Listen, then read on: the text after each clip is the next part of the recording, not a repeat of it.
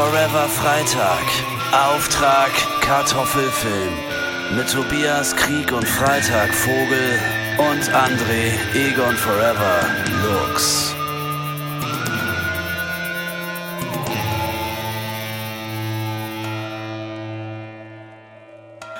Ah, Ja, herzlich willkommen zur nächsten Spin-off-Episode von Auftrag Kartoffelfilm. Äh, wir haben, äh, in, äh, bevor wir die Aufnahme gestartet haben, so ein bisschen über Feedback gesprochen. Und äh, da hat sich wohl jemand mokiert, dass wir diesen schlimmen, schlimmen Begriff Kartoffel für Deutsche verwenden. Und da habe ich mir gleich gedacht, ja, es war genau richtig, diesen Titel auszusuchen. wir, haben ja, wir haben ja viel hin und her überlegt, äh, was könnte man bringen. Und äh, ja, irgendwie alle geilen Namen scheinen vergeben zu sein. Und vielleicht haben wir den letzten nicht vergebenen geilen Namen gefunden. Ich äh, freue mich jedenfalls immer mehr damit an. Mein Name ist Tobias Krieg und Freitag Vogel und ich spreche mit. André Egon Forever Lux. Genau.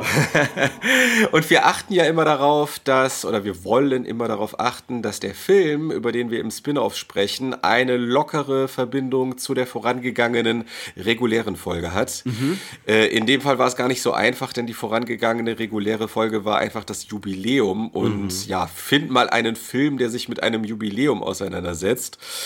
Ähm, wir haben das Thema jetzt anders gelöst. Wir haben einfach einen Film genommen, der auch hundertstes Jubiläum hat, wobei es in dem Fall 100 Jahre sind, nämlich Nosferatu. Symphonie der Nacht. Des, Grau Äh, des, Grauens, sorry. oder? Jetzt Genau, habe ich nämlich Symphonie zwei des Grauens, Sachen genau. äh, vertauscht. Es gibt nämlich zwei Nosferatus. Äh, zumindest zwei wichtige Nosferatus. Und einer ist Nosferatu Symphonie des Grauens und der andere heißt Nosferatu Phantom der Nacht. Ah, ja, das, das ist ein nur zu menschlicher Fehler. Ähm, genau, und äh, darüber wollten wir, wollten wir sprechen. Ähm, ich fand es alleine schon deswegen reizvoll, weil, da muss ich jetzt mal ganz offen sprechen, ich bin ja sehr offen für alle möglichen Arten von Filmen und Genres und äh, ich gucke mir auch nicht nur Popcorn-Kino an, aber mir so einen Stummfilm anzuschauen, das ist für mich schon erstmal so eine kleine Überwindung. Äh, auf der anderen Seite denke ich mir, vielleicht äh, fehlt mir da so ein bisschen was, wenn ich äh, so gewisse Werke nicht kenne. Ähm, man sagt ja auch immer, äh, ich sage auch immer zumindest, äh, man muss nicht alles mögen, aber man muss alles kennen. Ähm, und äh, Nosferatu gehört sicherlich mit dazu. Der Film hat bis heute Einfluss, ähm, wird auch bis heute noch, hat auch bis heute immer noch seinen Fankreis. Und äh, deswegen, äh, ja, dachte ich, endlich mal die Gelegenheit, mir den reinzuziehen. Und ich hab's unterm Strich, so viel kann ich spoilern, nicht bereut. Ähm, wie sieht's bei dir aus? Ah, also bereut habe ich es auch auf gar keinen Fall. Ähm, für mich war der Vorschlag interessant, weil äh, wir hatten ursprünglich mal noch über was anderes nachgedacht. Auch mein Arbeitskollege hat mir noch eine DVD in die Hand gedrückt, die vielleicht thematisch irgendwie in dieses Thema Jubiläum oder keine Ahnung, äh, Auszeichnung oder sowas reinge reingepasst hätte und dann haben wir uns aber lange überlegt, ob das wirklich so passt und ob wir den Film auch wirklich anschauen wollen und dann habe ich nur gehofft, dass du eine geile Al- Alternative irgendwie anbieten kannst, die auch irgendwie Sinn macht. Und dann bist du sofort wie aus dem äh, wie aus der Armbrust geschossen. bist du um die Ecke gekommen mit ey Nosferatu, also der Original Nosferatu von Max äh, mit Max Schreck. Ähm, er hat dieses Jahr 100-jähriges Jubiläum und dann dachte ich auch schon, oh wow, ja, super geil, äh, Nosferatu, 100 Jahre, warum nicht? Ich bin ja Vampir und vor allem auch Dracula-Fan äh, und äh, ich werde ja auch nicht müde zu betonen, dass ich selbst schon einen Roman geschrieben habe, in dem sogar zwei Draculas vorkommen. Dracula gegen Dracula kann man überall kaufen, wo es Bücher gibt. Er ist auch nach wie vor, auch nach den sieben Jahren, die der schon auf dem Buckel hat, ein äh, jetzt schon ein Horrorklassiker.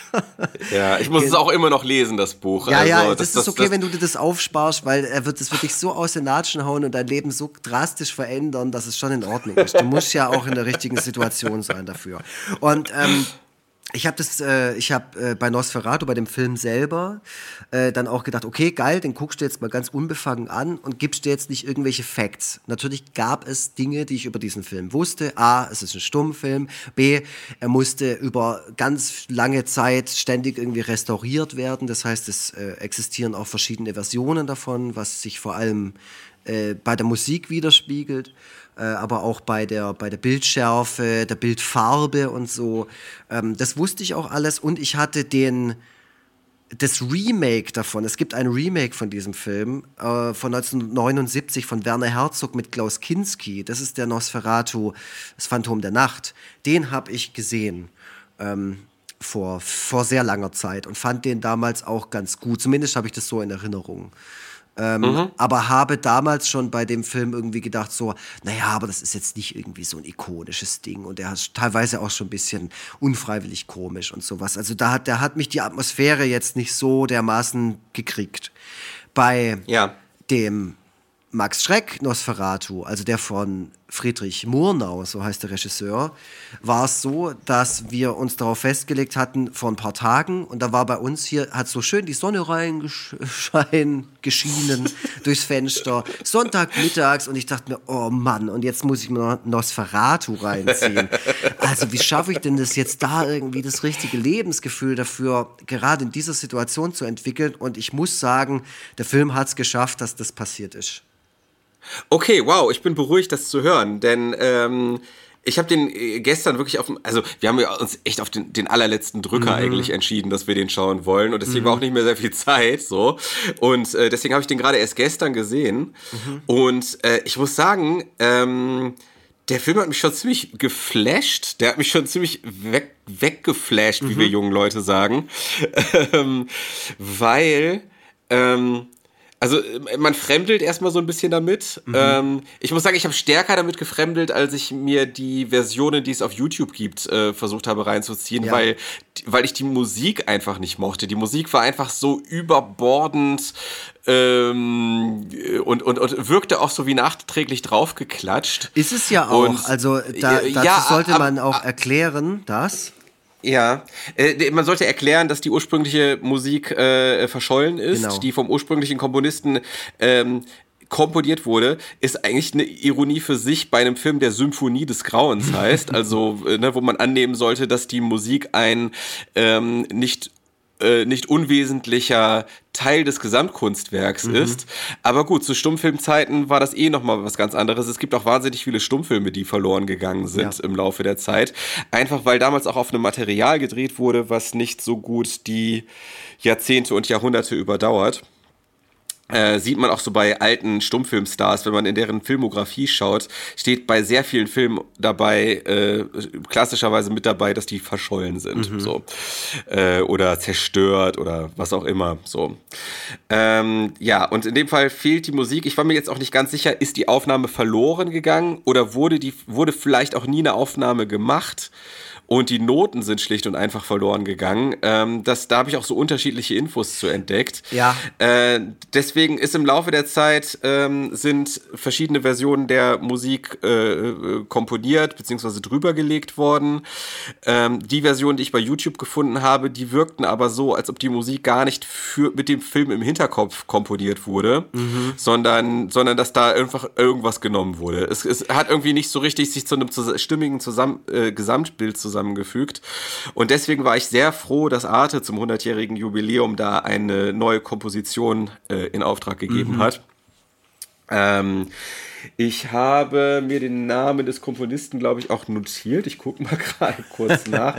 Ich muss auch selber hier ein bisschen durch meine, durch meine, durch meine äh, Notizen hier so ein bisschen durchsteigen. Ja. Ähm, Nee, durch dein notiert. Blättern. Ist auf jeden Fall, ist jedenfalls ganz frisch eingespielte Musik von 2022. Ey, ihr erwartet sicherlich keine Filmkritikqualität von uns, sondern hier wird sehr viel dahin gemeint und äh, einfach dahin, dahin geredet. Ja. Äh, wenn ihr, wenn ihr ein bisschen mehr dazu wissen wollt, und das kann ich gerade bei Nosferatu sehr empfehlen, ja. dann äh, gibt es sicherlich sehr viele Sachbücher und Dokumentationen, die ihr euch reinziehen könnt. Jedenfalls, es gibt eine neue Musik, die fand ich sehr gut. Die mhm. fand ich sehr gut und sehr passend. Hast du auch die Version aus der Arte-Mediathek Ich habe die, genau, die hast du mir geschickt gehabt. Ich habe auch mal bei YouTube reingeguckt. Die Sache ist halt, Nosferatu unterliegt keinerlei Rechten mehr. Das heißt, äh, den, den Film kann man einfach nehmen und da äh, Musik drunter legen, wie man Bock hat und nichts, man hat nichts zu befürchten so. Der Film ist Public Domain, wie man sagt. Der kann einfach auch überall aufgeführt werden. Ähm, zumindest habe ich das alles so verstanden. Und Ja, ist so, deswegen, ja. also eigentlich im Prinzip könntest du Nosferatu nehmen und ihn mit irgendwie Hardcore oder Gabba-Techno unterlegen oder mit äh, Progressive Rock äh, und keiner Mhm. könnte einem ans Bein pissen und dann wäre der Film halt so. Was es natürlich auch irgendwie spannend macht, finde ich, dass es da so ein fer eigentlich fertiges Werk gibt, beziehungsweise ein, ein Flickenteppich eines Werks äh, und jeder kann ihn irgendwie so ausstatten, wie er halt gerade Bock hat und hat da nichts zu befürchten, dass jetzt gleich der Max Schreck um die Ecke kommt und einem in den Hals beißt. Also, Boah, das wäre ganz schön schlimm, denn der ist ganz schön, der ist ganz schön gruselig, muss ich ja, sagen. der ist super gruselig. Also, was ich sagen muss oder was ich dich fragen wollte, ist, war das dein erster Stummfilm, den du je gesehen hast? Ähm, Außer vielleicht The Artist. Ich finde, der zählt nicht. Also einer, ja, ich wollte, ein, ich ein wollte neuerer tatsächlich gerade, ich wollte tatsächlich gerade die Artist Ja, sagen. äh, ich habe äh, in Stummfilme schon reingeschaut. Ich habe aber noch nie einen Stummfilm von vorne bis hinten geschaut. Okay. Immer nur so, immer nur so, um es mal gesehen zu haben, ne? Mal hier, mal da.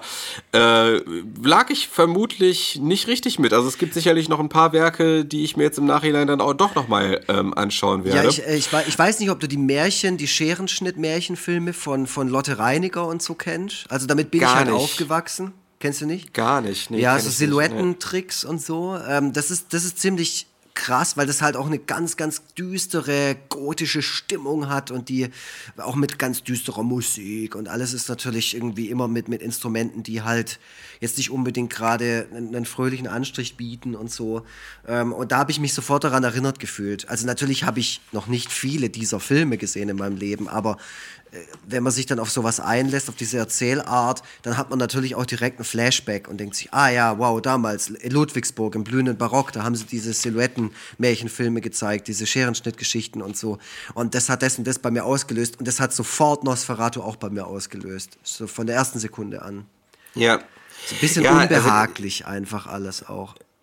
Also ich, ich muss auch sagen, dass der Zustand des Films äh, in dem Fall eher ein, ein Zugewinn Auf ist, als, als, als dass es irgendwie was von dem Film wegnimmt. Weil die ganze Zeit so eine morbide Stimmung herrscht, dass Ja. so diese, äh, dass so diese ähm, in Mitleidenschaft gezogenen Filmbänder da irgendwie noch mit zu beitragen. Man weiß auch, man weiß auch teilweise nicht, was ist eigentlich visueller Effekt und was ist einfach nur so, weil es keine besseren, keine besseren Ja, Bänder gab. Aus Versehen, So ja. Äh, faszinierend. Also äh, ich kann auch gut verstehen, dass viele äh, die äh, Vermutung geäußert haben, dass es sich bei Max Schreck um einen wahren, tatsächlichen Vampir handelt. Gibt es nicht sogar einen Äh, Film darüber? Ja, ja, genau. Also es gibt so eine so eine Fake, ähm, also wie soll ich sagen, so eine so ein, so ein Spielfilm, der so ähm, äh, äh, historisch nicht akkurat die Dreharbeiten wiedergibt ja. aus, aus, aus dem Jahr 2000. Und äh, ja, es re regt wirklich die Fantasie an, wie die Dreharbeiten wohl gewesen sein mögen. Ähm, und und äh, es, es fällt schon fast schwer zu glauben, dass man da was vor sich sieht, was einfach ähm, ja von Profis äh, einfach einfach äh, als Fiktion gedreht wurde. Äh, äh, also irgendwie, man kriegt so ein leichtes Feeling von ähm, äh, hier The Ring, von diesem Video, was bei, was bei The Ring zu sehen ist.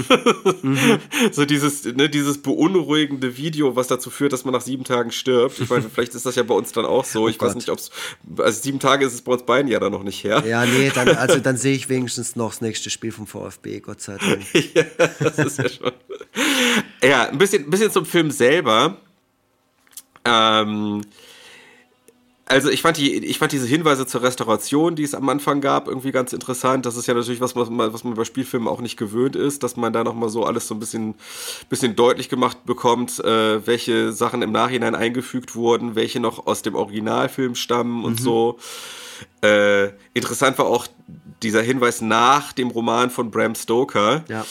Äh, Finde ich ganz interessant, dass die das da mit, mit reingebaut haben, obwohl die auf der anderen Seite ja gerade einem Urheberrechtsstreit entgehen wollten. Mhm. Äh, deswegen ist die Witwe von Bram Stoker übrigens überhaupt erst darauf gestoßen worden, dass es da ein urheberrechtliches Problem ah, gibt. Okay. Denn, denn, denn jemand hat ihr anonym einfach das äh, Filmplakat zugesendet, Geil. auf dem das mit Bram Stoker drauf stand. Hätten sie das jetzt nicht gemacht und hätten sie einfach geguckt, ja, wie, wir schauen mal, ob wir irgendwie damit durchkommen ja. mit veränderten, veränderten Namen, dann hätte äh, die Witwe von Bram Stoker, die nicht wie so eine Rachegöttin für den Rest ihres Lebens versucht, sämtliche existierenden Kopien dieses Films vernichten zu lassen, äh, war, ich meine, das waren ja auch so, ich sag mal so, ähm, äh, komische Halbweltgestalten, die diesen Film haben produzieren lassen, mhm. war in der Hinsicht jetzt vielleicht nicht das Geschickteste, mhm. das auf die Weise anzugehen. Mhm. ja, also äh, ja, die ganze Geschichte um diesen Film ist wirklich atemberaubend, wenn man sich da mal reinliest. Ich habe jetzt auch noch nicht geschafft, mir alles dazu durchzulesen. Es ist ein äh, umfangreicher Wikipedia-Eintrag. Äh, und dann, wie du schon gesagt hast, es gibt sehr viele Dokus darüber. Im Zuge der dieser 100-jährigen Jubiläumsausstrahlung bei Arte haben die selber auch eine Doku nochmal gemacht, in der unter anderem Dr. Mark Benecke äh, mal vorkommt und mal was darüber sagen darf, weil der irgendwie Vorsitzender vom deutschen Dracula-Verband ist oder so. Also es heißt wirklich so. Also so stand es zumindest äh, in der Beschreibung. Warum ähm, bist du da noch nicht eingetreten, Ey, was mich. ich mir halt in dem äh, Moment gedacht habe, war so, oh krass, es gibt ja von mir und äh, Dr. Mark Benecke auch eine Überlappung durch das Abend Abendkassebuch.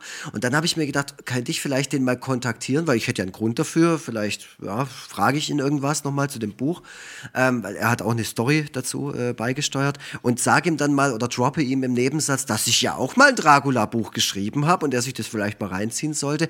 Aber da äh, bin ich dann zu ehrfürchtig und denke mir auch, ich glaube, wer Mitglied oder sogar Vorsitzender vom Deutschen Dracula-Verband ist, hat jetzt nicht so unfassbar viel Bock darauf, Dracula gegen Dracula zu lesen. Oder zumindest fühlt sich da äh, davon beleidigt, wenn er das liest. Also von der Story das her. Mag sein. Also, weil du gerade Bram Stoker angesprochen hast. Ähm, das Gute beim, beim Schauen von dem Film war, weil ich wollte, also Stummfilm, da musst du halt bei der Sache sein. So, du kannst nichts nebenher machen. Du musst die ganze Zeit auf den Bildschirm schauen. Weil es passieren ständig irgendwelche Dinge. Es wird sehr viel geoveracted, sehr viel wird über Mimik und, und Gestik und sowas transportiert, äh, weil, das, weil es eben keine Worte gibt, weil es keine, äh, weil es einfach nur eine Tonspur mit Musik gibt ähm, die in mhm. dieser Version, die wir geguckt haben, nur teilweise ähm, das Gesehene wiedergibt, indem es mal vielleicht einen Trommelschlag oder sowas gibt zum richtigen Zeitpunkt, also so vom Timing her. Aber es wird mhm. jetzt nicht, ähm, die Musik gibt einem jetzt nicht immer den Anlass dazu, was die Person gerade fühlt äh, oder, oder, oder eine Idee davon. Das muss man dann schon, das transportieren die halt dadurch was sie, was sie durch ihre Gesichter ausdrücken. Sie sprechen ja auch miteinander. Das ist natürlich interessant, wenn Personen miteinander sprechen und man hört nicht, was sie sagen. Ähm, und es wird dann eben durch Bildtafeln ähm, ausgeglichen, wie das bei Stummfilmen halt so ähm, üblich ist. Und was mich dann irgendwie direkt interessiert hat, war, wie sehr ist es jetzt die Bram Stoker Dracula-Geschichte? Äh, also es ist im Prinzip fast eins zu eins diese. Ja. ja. Es ist schon ein bisschen dreist, muss man ja, sagen. Ja, es ist einfach im Prinzip diese Geschichte. Ja, also ja. ich weiß es nicht, ob dieser Film heutzutage nicht so ein Mockbuster wäre, so, so ein Asylum-Film, sowas wie Transmorphers oder so, weißt du, wo sich irgendwie was bedient wurde, was nicht dem eigenen Geiste entstammt. Also, ja, das also, habe ich äh, mich ständig gefragt beim Gucken. Da muss man, also da muss man, glaube ich, äh, das, das zweigeteilt betrachten. Ja. Man muss einerseits, einerseits die Produktionsfirma sehen, äh, das war äh, die Firma Prana, ja. die halt komplett windig und, und halt so Halbwelt aus, aus der Halbwelt irgendwie ja, wie, stammte. Wie Canon. So. ja, richtig, ja. genau. Aber Prana hat nur einen einzigen Film produziert. Ja. Äh, denn, denn, ähm, also es war so, als äh, die Witwe von Bram Stoker mit dem Rechtsstreit ankam, war bei Prana schon nichts mehr zu holen, mhm. äh, weil die zu dem Zeitpunkt schon pleite waren. Mhm. Ähm, die haben sich mit dem Marketing für den Film äh, komplett ruiniert. Also der, das Marketing war ein ganzes Stück teurer als der Film selber, so und äh, haben sich komplett ruiniert und und es ist auch sehr viel, es ist auch sehr viel Geld, was eingespielt wurde, einfach versickert und man weiß auch nicht, wo es gelandet ist. So, äh, die hatten schon so dieses äh, Mindset äh, da, äh, also die auch so diese Mockbuster-Produzenten sicherlich haben, mhm. ähm, aber äh, Murnau äh, und andere daran Beteiligte waren schon eher ähm, legit, ne? Das waren ja. schon künstlerisch äh, Künstler und und die wollten auch was künstlerisch Wertvolles schaffen und haben es ja auch. Ähm, da, hier wurde unter es wurde unter anderem auch ähm, in einem Interview, das ich mir angehört habe, auf Albin Grau hingewiesen, der der Art Director des Films war. Und der war nämlich Okkultist. Mhm. Und äh, der hat viel von diesem okkulten äh, Schick in diesen Film reingebracht. Mhm. Unter anderem, in, unter anderem diesen geilen Brief mhm. mit, mit den, diesen Hieroglyphen, ja. die dieser äh, Mark, den dieser Makler am Anfang kriegt, in dem Graf Orlok ankündigt, äh, dass er gerne äh, ein Haus in diesem Ort mhm. mieten äh, äh, würde oder ankaufen, wie auch immer. So. Ähm, also kurz zur, kurz zur Geschichte. Wir sagten ja, es ist im Grunde die Standard-Dracula-Geschichte. Ähm, eine Maklerfirma bekommt äh, von einem geheimnisvollen Grafen Orlok aus Transsilvanien die Mitteilung, dass dieser gerne in diesen äh, deutschen Ort äh, Wils, Wilsdorf oder Wilsburg oder so, wie heißt der nochmal? Das ist halt ähm, ja. äh, Dings, ähm, Wismar. Eigentlich. Ja, genau. Richtig, genau. Dass er da gerne hinziehen möchte, äh, die freuen sich mega. Da gibt's ja als für Makler also wahnsinnig viel zu holen. Auch damals Makler schon ähm, naja, ich will jetzt nicht über Makler lästern, aber naja, ihr wisst Bescheid. Ja, jedenfalls, hat sich nicht viel äh, geändert war, in 100 Jahren. Jeden, je, jedenfalls war da anscheinend dermaßen viel an, ähm, äh, an, an äh, hier äh, Courtage zu holen, dass äh, dieser, der Chef dann einen seiner Mitarbeiter nach Transsilvanien schickt, um diese ganze Sache mit diesem Orlok äh, zu verhandeln. Und naja, stellt sich heraus, Orlok ist halt voll der gruselige Typ, ne? Mhm. also ist, äh, ist, ist einfach im Grunde ist er der Graf Dracula mit anderem Namen, damit es keinen Rechtsstreit gibt, so den es am Ende dann doch gab. Ähm, ja, und äh, also, äh, also alles ist in so eine ist in so einen melancholischen Schleier getaucht. Mhm. Alles ist so morbide, wie es sonst, wie es nur geht, äh, von vorne bis hinten. Mhm. Äh, die Musik trägt ihr übrigens dazu bei, das, äh, das nach vorne zu kehren. Richtig heftig wird, sobald er in Transsilvanien ankommt und äh, sein Kutscher ihn nicht mehr bis vors Schloss äh, mhm. fahren will. Und dann der, und dann äh, die Kutsche vom Grafen Orlok dann, ich glaube auch gesteuert vom ja, Grafen ja. Orlok selber, ne, wenn ich das richtig gesehen habe. Ja, ja, in äh, in raffinierter Verkleidung. ja, genau. Und aber, aber in, in, auch in so einem Zeitraffer. Diese ja. Kutsche, das war so ein krasser Verfremdungseffekt, wie schnell diese Kutsche sich bewegt ja, hat. Ja, und aber auch noch das Bild so invertiert. Also das war ja, ja dann genau. auch mal so ein, ja, wo man dann so hingucken musste und das hat dann auch ausgesehen wie negativ. Also ich muss sagen, ne, also dieser Film ist ein Fest auf, einer ästhetischen Ebene für alle, die irgendwas so mit düsterer Ästhetik mhm. anfangen können. Ja, total. Auch du, die, du, selbst die Überblendungen der Szenen. Das sind ja oft so Fade-ins und, und Fade-outs, die so zu einem Punkt hinlaufen. Und es ist ja. so, es sieht wirklich aus, wie wenn so eine, wie, wie wenn was verbrennt. Wie wenn das Bild gerade verbrennt und dann wieder aufgemacht wird und so. Und das, äh, ja, dient der Stimmung sehr also man könnte theoretisch von jedem Moment könnte man so einen Screenshot machen und den dann irgendwie so als Cover für so ein Black Metal Album ja, nehmen. Wurde, so. wurde ja, also ich finde, es waren sehr, ja. sehr viele Momente in dem Film, sehr viele Bilder und so, wo du wusstest, okay, das hat Fein Urlaub in seinem Sumiso Video benutzt. Das ist das Cover von der und der Metalplatte. Das mhm. ist, also da, dieser, dieser Film ist unerschöpflich so. Mhm, der ist wirklich, also der, der lädt auch gerade dazu, geradezu dazu ein, dass man ihn plündert. Mhm. Na, dass man, dass man auch so, so manche von den Zwischentiteln, äh, wenn irgendwie Dialog wiedergegeben wird, die, da könnte man einfach einen Song, eine Songzeile oder, oder einfach einen Songtitel draus die machen. Die sind ganz arg toll, auch die Sprache ist ganz arg toll, weil die ist ja. halt sehr alt. Und da sind natürlich Begriffe drin, wo ich auch, also das ist jetzt nicht unfreiwillig komisch, aber ich musste schon so schmunzeln, weil man das heute halt nicht mehr sagt. Also der, der Graf Orlok, der wünscht sich in, wünscht sich in seinem echt abgefahrenen Brief. Ich will die, also man sieht diesen Brief und man weiß genau, wie der in echt ausgesehen haben muss und dass den halt ja. irgendwie, irgendwie so eine Person halt gestaltet hat und gesagt, so muss das aussehen und ja, okay, dann nehmen wir das halt. Und dann ähm, wurde das so verwendet und er wünscht ein äh, wie heißt, ein ödes Haus. Er hätte gerne ein, ein ödes Ja. Haus. Und das Wort öde kommt so oft vor, in, in Verbindung auch mit diesem Haus, wo ich mir dann denke, das ist so geil. Auch heutzutage Ja, ja. irgendwie so, ich- also ich würde gerne in einem öden Haus wohnen. So. Es würde mir völlig ausreichen, wenn das Haus einfach nur öde wäre. Das, das, das war damals ein Hochwertwort. Ja, also es ist echt, äh, echt spannend. Und ähm, es gibt so, es gibt auch Zitate. Also es gibt da diesen Moment, wo Graf Orlok mit ähm, dem ähm, Hutter, so heißt er. Äh, also Ja. der, der kommt, um mit ihm über die ganze äh, Maklernummer zu quatschen. Äh, der sitzt dann da abends bei ihm rum und er schaut sich äh, das Bild seiner Frau, Ellen, an. Äh, und Graf Orlok sieht das so, das Bild. Also wir kennen ja auch die Dracula-Geschichte. Das ist halt einfach eins zu eins die Geschichte, wie wir sie, wie wir sie schon genau. 500 Mal erzählt bekommen haben. Und er sieht so das Bild und sein, sein Satz ist, äh, einen schönen Hals hat eure Frau. Das, also das war so der Moment, wo der gute Herr Hutter vielleicht hätte etwas, ähm, ja, skeptisch sein sollen. Ja, gut, aber man kannte ja damals diese Vampirgeschichten noch nicht. in nee, der, er erlebt sie ja in gerade. Aber ich fand, ich fand äh, das, der, toller Satz irgendwie, wenn man den dann so sieht. Ja. Und diese ähm, Bildtafeln sind, finde ich, auch als, als Werkzeug sehr, sehr spannend, weil die natürlich auch unterschiedlich lange gezeigt werden, je nachdem, wie schnell ähm, der Satz gelesen werden soll.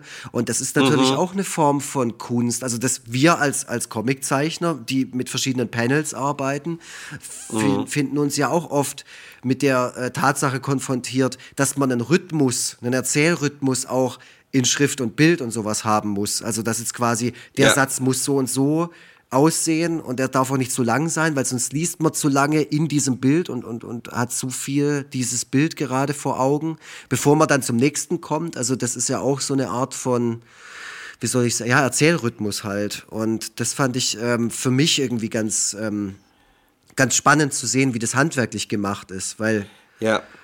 Ja, total. Also ich finde, dass überhaupt, dass, dass äh, Nosferatu mit ziemlich großem Sachverstand einfach gemacht wurde, Mhm. dass da, dass da auch ähm, aus dieser ganzen Machart ein größeres Selbstbewusstsein sprach, als ich jetzt vorher von einem 100 Jahre alten Film vermutet hätte. Mhm. Weil man denkt ja so, die Kunstform ist noch in ihren Kinderschuhen und ähm, so ein gewisses filmisches Vok Vokabular muss sich erstmal finden und so äh, und so weiter. Man kann nicht auf so viele bekannte Tricks und Bilder und Klischees zurückgreifen, weil vieles davon schlicht noch nicht existiert.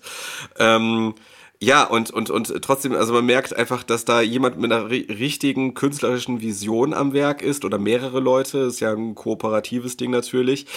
Ähm, und dass aber auch viele, äh, dass auch gewisse äh, stilistische Mittel, die dort eingesetzt wurden, dass die einem ganz fremdartig erscheinen, weil sich das irgendwie in der filmischen Sprache nicht so durchgesetzt hat. Und, des, und deswegen aber, weil man das nicht so gewöhnt ist, das zu sehen, irgendwie gerade dadurch, trotz der 100 Jahre, einem irgendwie originell, ähm, äh, irgendwie einem originell erscheint. So. Ja, ja, und Ja. aber auch, dass man da schon verschiedene Stilmittel sieht, die, die sich bis heute nicht geändert haben. Zum Beispiel Ja, genau. eine Person steckt sich was in die Tasche und in dem Moment gibt's eine kleine, ähm, einen kleinen äh, Cut und quasi einen Zoom auf die Tasche und man sieht die Hand mit dem Gegenstand, der da so reingewandert wird. Ja. Das musste man ja auch irgendwann mal feststellen in äh, der Filmemacherei, dass man so eine Szene erzählen kann. Also, dass man so Ja. dem Zuschauer zeigen kann, ah, Person sitzt gerade hier, Establishing Shot, Person hat etwas in der Hand, Person steckt es in die Tasche. Guck mal, ich zeig's dir nochmal, dass du es auch auf jeden Fall weißt. Leg bitte deinen Fokus genau auf diesen Moment und so weiter und dann geht's wieder zurück. Also das wir nehmen das zwar so als selbstverständlich hin, weil wir das einfach schon 500.000 Mal so gesehen haben, aber gerade bei so alten Filmen finde ich es immer wieder spannend, sowas zu sehen, weil da wurde das halt auch alles erst ausprobiert und erfunden. Ja, genau, genau, richtig. Also, äh, ja, dem kann ich nichts hinzufügen. Das äh, muss man sich auch manchmal vergegenwärtigen. Ey, ich sehe, also wir wollten ja äh, den, die, die Folge äh, jetzt nicht so komplett ausufern lassen. ich habe nur gerade mal so umgeblättert in meinem Notizbuch. Wow, ich habe so viele Notizen. Aber das haben wir eh schon mal festgestellt, dass... Ähm, dass äh, wir immer viel mehr Notizen machen, als es Ja, dem, dem, es ist sehr, sehr schwierig. Also ich, ich muss auch wirklich sagen, ähm, ich lege den Film auch wirklich allen ans Herz, die zumindest was mit der mit Gruselgeschichten anfangen können, weil es, es ist jetzt rein von der von der Story her spricht es wahrscheinlich nicht jeden an, auch wenn es noch so atemberaubend die ganze Story dahinter ist, über die, Ja. über die Machart Ja, ja. und die, die vi- visuelle Umsetzung und, und auch, ja, alles äh, filmhistorisch und so. Aber es kann ja auch sein, dass jemand sagt, nee, ich grusel mich einfach generell vor Vampiren. Und dann ist das vielleicht auch genau der falsche Film. Also es gibt da so viele Filme, die wirklich, also zum, zum Beispiel werden Personen auch nur so mit einem Strahler angeleuchtet oder mit einem Licht angeleuchtet und dann werfen die massive Schatten und so. Ähm, Mit man- Schatten, wie überhaupt mit Schatten gearbeitet Schatten, ganz wird, ne? viel, ganz viel Schatten. Ähm, äh, es gibt ja sogar den, äh, den Fact, den fand ich ganz interessant. Ähm, als ich Dracula gegen Dracula geschrieben habe, habe ich Dutzende von Dracula-Filmen geguckt. Und es gibt so diese typischen Mhm. Vampir-Facts, so, die immer, die es halt immer gibt in so Filmen, die sich popkulturell äh, popkulturell immer weitergetragen haben. Aber eine Sache war mir völlig unbekannt, die habe ich jetzt nur in Nosferatu gehört. Und zwar war, Vampire können ihre Schattenkraft, also quasi ihre, dass sie sich überhaupt, dass sie existieren, ähm, nur aus der Erde ziehen, in der sie beerdigt wurden. Und das ist sowas, Ja. das, das ist ein Aspekt, der war mir, also der, in, in ganz vielen Vampirgeschichten, die danach stattgefunden haben, wurde der, glaube ich, nie wirklich aufgegriffen. Und äh, das zeigt sich dann auch darin, dass ich habe eine Szene, habe ich mir dreimal hintereinander angeschaut, als Nosferatu die ganzen Särge, wo auch seine ganzen Vampirkollegen quasi drin sind, ähm, auf die Kutsche drauf schmeißt. So in so Ja. einem Stop-Motion-Moment. Oh, Total das ist so abgefahren. heftig. Das ist so eine krasse Und Szene. überall ist halt wirklich. Erde drin. Und ich dachte mir so, hä, warum sind diese Särge voller Erde? Ja. Aha, weil genau das wird ja dann auch erklärt. So, also Also, man muss sagen, so ab der zweiten Hälfte ist der Film einfach nur einfach nur krass, wirklich. Ja. Es ist einfach nur krass, krass, krass, wie hier dieser Maklerchef äh, Knock, wie der, wie der komplett durchdreht. dreht voll am Rad. Und, und diese Szene, wie der dann Fliegen frisst, das ist bei Ja. äh, dem von Francis Ford Coppola, dem Film, ist das äh, Tom Waits Ja, ähm, an, an der Stelle. Äh, dieses Fliegenfressen, äh, wie Ellen, ähm, die, also die, die äh, Frau des Protagonisten, so morbide am Strand sitzt und auf ihn wartet, Mhm. umgeben von Grabkreuzen. Äh, diese Pestepidemie, Genau. wo da jemand, wo jemand rumgeht und so mit Kreide so Kreuze an die, an die, äh, an die Türen macht. Mhm. Äh, diese ikonische Szene, wie tausendmal zitiert, wie Orlok sich aus dem Grab erhebt, so, äh, also ne, dieses so stehend einfach sich so Ja. aus dem Grab ja, erheben. auf dem Schiff. Ja, d- Sätze wie das Todesschiff hatte seinen neuen Kapitän. Ja, stimmt. Ja. Äh, wie er selber seinen eigenen Sarg durch die Gegend trägt, Ja. wie das alleine aussieht. Das habe ich auch gedacht. Da habe ich aber auch tatsächlich auch ein bisschen schmunzeln müssen, weil ich Ja, dann auch ich dachte, auch, der Arme, auch, hey, muss da sein eigenes Ding in der Ja, Gegend ja. rumschleppen. Aber fand ich auch irgendwie spannend. Ähm, Gehe ich eigentlich, also der Film äh, erstaunlicherweise äh, lässt wenige Fragen offen, aber ich habe gerade darüber nachgedacht, wer war denn in den anderen Särgen noch drin? Weil ich habe jetzt gerade so Vampirkollegen gesagt, aber das stimmt ja gar nicht. Er ist ja der einzige Vampir in dem Film. Äh, ich bin mir da auch nicht ganz sicher. Ich bin mir da auch nicht ganz sicher. Also ich, ich äh, äh, habe das ehrlich gesagt einfach mal nur so hingenommen. Ja. Vielleicht äh, hat er auch einfach nur einen Vorrat äh, der der eigenen Erde da äh, mitgenommen. Ach so, Oder ja, ja, die Frage ist auch ein bisschen, die Frage ist auch ein bisschen, wie sieht's, wie ist die Funktion der Ratten? Ähm, Mhm. ich habe danach so eine Interpretation gehört. Also ich habe erst gedacht, dass mit der Pest dass das einfach nur die Interpretation der Bevölkerung ist, dass die alle nach und nach von Orlok gebissen werden und und dass die aber es gibt auch die Interpretation, dass Orlok tatsächlich nicht nur selber, sondern dass er tatsächlich ganz bewusst die Ratten als Pestüberträger mitgenommen hat Ja. in die Stadt. Also dass er einerseits sich selber eingeschleppt hat, aber auch die Pest. Jetzt kann man natürlich und jetzt kann man da auch große, das ist immer das geile und interessante an Horrorfilmen, dass darin immer so ein bisschen die Volks oder die Weltpsyche so ein bisschen sich Ja. wiederfindet. Also die Ängste, die die Menschen haben, das, was jetzt so aktuell äh, in der Welt so verhandelt wird, findet sich ganz oft in Horrorfilmen in ähm, äh, chiffrierter Form wieder. Und äh, in dem Fall ist es ja so, äh, dass die Welt noch unter dem Eindruck der spanischen Grippe stand. Äh, unter, und unter dem Eindruck des Ersten Weltkriegs. Und äh, viel davon wird halt auch so symbolisch dann wiederum in diesem in diesen Film mit eingebracht. Leider, leider auch so ähm, gewisse antisemitische Anklänge. Ähm, da, da, das wurde halt auch äh, äh, im Antisemitismus wurde oft äh, von, von dem Juden als demjenigen, der von außen in eine Gemeinschaft reinkommt und, und, und Krankheiten überträgt mhm. und sie von innen zersetzt und so weiter gesprochen.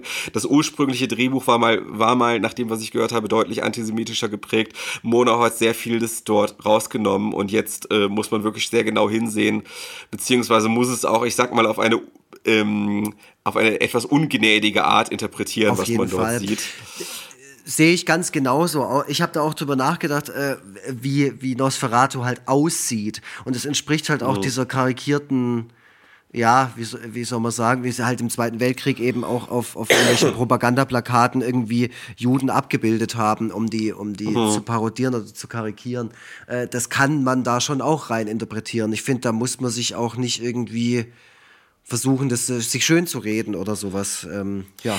Äh, gut, der Film ist ein Kind seiner Zeit, ja. äh, an dem viele, viele mitgearbeitet haben und äh, ja, wie gesagt, also das, was so in der in der Volkspsyche so passiert, findet sich oft in Horrorfilmen wieder. Auch die Sachen, die eher ungut sind, wie mhm. das jetzt. So, ähm, äh, aber gut, Mona hat zum Glück vieles davon wieder äh, davon rausgekürzt und das war wahrscheinlich so das Beste, was er rausholen konnte. So, ne, es, es herrschte halt äh, es herrschte so eine äh, sehr starke antisemitische Mentalität, natürlich auch schon zu der Zeit so. Ähm, ja das, das ist äh, viele, viele äh, Werke aus äh, dieser Zeit sind halt äh, so ein bisschen befleckt ähm, Voll. durch, durch also diese da, da, da ähm, ich empfehle eigentlich keine Wikipedia-Einträge, weil, mm. weil, warum sollte man das tun? Aber da äh, gerade zu dem Thema, das hat mich dann nämlich schon interessiert, weil es gibt ja auch kaum Vampirfilme, also mir fällt jetzt auch keiner ein, äh, wo der so aussieht. Also wo, wo ein Vampir ein, im Prinzip selber auch aussieht wie eine Ratte oder wie eine Maus oder so. Das muss man ja schon auch, weißt du, die, die, die, die Zähne sind vorne. Ne? Normalerweise sind sie beim Vampir ja auch die Eckzähne. Genau, genau. Das, ja, gut, da hatte sich auch noch nicht so ein bestimmtes Aussehen für Vampire mhm. etabliert. Ne? Und auf diesen Vampir wird dann auch immer wieder, auf diese Art, Vampire aussehen zu lassen, wird dann immer mal wieder Bezug genommen. Äh, What We Do in the Shadows, die Serie, ist ein aktuelles Beispiel. Mhm. Einer der Bewohner dieser äh, Vampir-WG, um die es dort geht, ja. sieht, sieht ungefähr so aus wie Orlok. Also das Aussehen ist auf jeden Fall daran angelehnt. So. Ja. Ähm, ja, also wenn man von klassischen Vampiren spricht, dann sind die ja auch oft so. Also es gibt eine Comicreihe, die heißt äh, Red Redneck. Äh, das ja. sind so Redneck-Vampire und da ist der älteste Vampir, der sieht auch aus wie Nosferatu. So, da ist ja. es halt auch, da wird es auch so ein bisschen als sowas, ähm, sowas äh, Antiquiertes oder so, also ein antiquierter ja. Look eines Vampirs auch hergenommen. Und ähm, gerade zu dem, äh, damit möchte ich das, den Punkt auch abschließen, äh, gerade zu diesem Antisemitismusvorwurf gibt es ein ganz interessantes Kapitel im Wikipedia-Eintrag, auch von Leuten, die diese Interpretation dann versucht haben zu widerlegen und so. Das ist ganz interessant. Ja, genau. Also man kann das, also es, es, ich würde mich dadurch nicht von dem Film abschrecken lassen. Ähm, also ich, ich, äh, das kann, man kann gewisse Dinge so interpretieren, muss es aber mhm. nicht so interpretieren.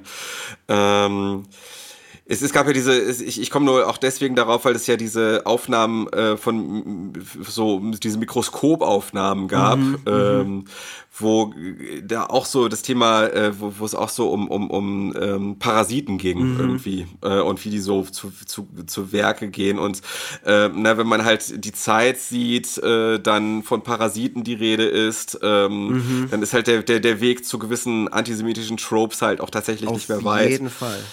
Ähm, aber gut, das, wie gesagt, muss man, kann, aber muss man so nicht interpretieren. Ich will trotzdem sehr stark dazu raten, sich den Film anzusehen. Ähm, Film, einer, ich würde sagen, es ist einer der einflussreichsten Filme, die es überhaupt je gab. Äh, prägt die, prägt, prägt Popkultur und vor allem so das dunkle, düstere bis heute. Äh, auch wenn, wenn viele, die von diesem Film beeinflusst sind, das wahrscheinlich selber gar nicht wissen, dass sie es mhm. sind. Ähm, äh, enorm wichtig. Äh, auch äh, die Ästhetik ist immer noch sehr, sehr effektiv. Mhm. Ähm, äh, also, ne, wenn man, es ist ja immer diese Frage, gut gealtert oder nicht. Also, mhm. ich würde sagen, äh, definitiv gut gealtert.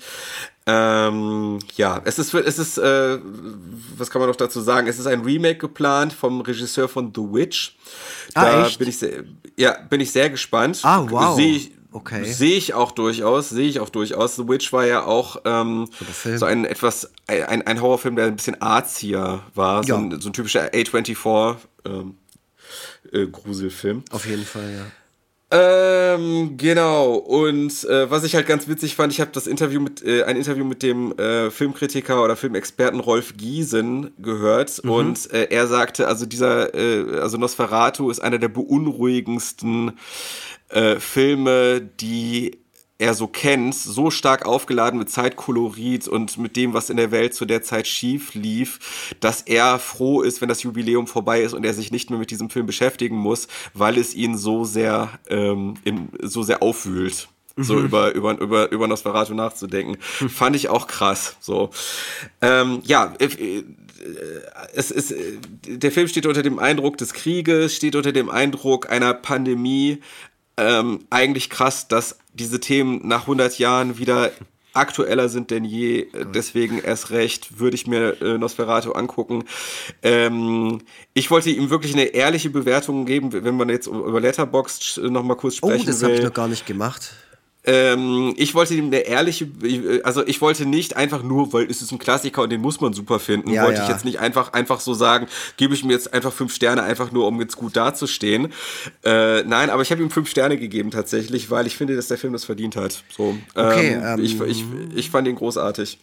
Ja, also jetzt muss ich gleich mal das Datum hier rein, äh, Nosferatu. Genau, also ich habe auch während dem Schauen des letzten Aktes, der Film besteht aus vier Akten, ähm, drüber nachgedacht, äh, wie ich den jetzt für mich einordne. Statt den Film einfach mal zu genießen. Nee, man hockt mit, mittlerweile, mittlerweile schon da und fängt schon an, irgendwie sich im Kopf zu optimieren und, oh Gott, und Sachen zu bewerten und dann, oh, wie stehe ich jetzt eigentlich da dazu, statt sich einfach reinzuziehen und sich entertainen zu lassen. Und er hat mich Ja, aber darum geht's ja auch in Klar. dem Fall nicht, weil wir müssen ja ans Publikum denken. Ja, voll. Also der Film hat mich Ja. unglaublich unterhalten. Ich war beeindruckt davon, wie sehr er mich bei der Stange gehalten hat. Ähm, ich habe auch die ganze Zeit überlegt, musst du den jetzt gut finden, nur weil du Filmfan bist und äh, nicht irgendwie wie der hinterletzte Bauer dastehen willst. ähm, oder willst du jetzt einfach mal als Intellektueller äh, wahrgenommen werden, was ja eigentlich bist, André Lux? So. Also ich, ich finde dich schon intellektuell. Ich bin alles andere als intellektuell. Also ich stehe am Freitag in der Kurve und schreie schlimme Dinge. Aber Oh je, davon oh je, mal, oh je. davon mal Okay. abgesehen, ähm, fand ich den Film wirklich unglaublich gut und würde ihn, also er ist vor allem wichtig, wenn man Horrorfilm-Fan ist, sage ich jetzt mal, äh, und Popkultur-Fan, vor allem von düsterer Musik und auch von so von Metal und, und so und alles, was irgendwie auch beeinflusst wurde von von den Gruselgeschichten äh, von vor 100 Jahren. Auch von, von Märchen und so. Äh, und genau deswegen finde ich das äh, ganz wichtig, den gesehen zu haben. ist natürlich an jedem selber, ob, ob, ob man da jetzt Bock drauf hat. Es ist eine eigene Erzählweise. Es ist einfach ein Stummfilm. Das ist schon auch krass, wenn man sich dem bewusst wird, dass man, was man da gerade sieht, so. Dass es eigentlich ein Format ist, das man sich nicht, normalerweise nicht reinzieht. So ein bisschen Mhm. wie, wie das erste Mal ein Buch, ein komplettes Buch auf Englisch zu lesen oder so. Weißt du, Ja, was ich genau. meine? Es ist so, so okay, krass, äh, ah, ein Stummfilm, okay, wow, stimmt, das ist ein fucking Stummfilm, okay, was passiert jetzt, was muss ich machen, wie muss ich das jetzt konsumieren, so. Und das fand ich extrem spannend für mich, für die, für die eigene Selbsterkenntnis als äh, Filmschauender. Und wie gesagt, als Horrorfilm-Fan ein unglaublich wichtiges Werk. Und ja, äh, von mir eine ganz, ganz eindeutige Empfehlung. Und ich gebe dem Film vier Sterne bei Letterboxd. Genau, weil ich dann doch Ja. an manchen Stellen kurz lachen musste, weil es dann doch Ja, ein bisschen unfreiwillig komisch total. war. Also da, wo er, da, wo er seinen Sarg, aber einerseits ist es halt, es ist gruselig auf eine gewisse Art, weil es so absurd ist. Äh, Wie Genau. er da durch das, durch das Tor läuft, vom Schiff runter und dann so sein, sein die arme Sau mit seinem, mit seinem äh, äh, Sarg und weiß dann auch erstmal gar nicht wohin. So. Ja, Ähm, ja, ja, total. Und dann, Äh, muss aber ich genau trotzdem das- ist es ja. beklemmend in dem Moment. Trotzdem ist es irgendwie, weil begegnen will ich ihm jetzt trotzdem nicht, wenn er da vor mir steht mit seinem Sarg in den Armen. So.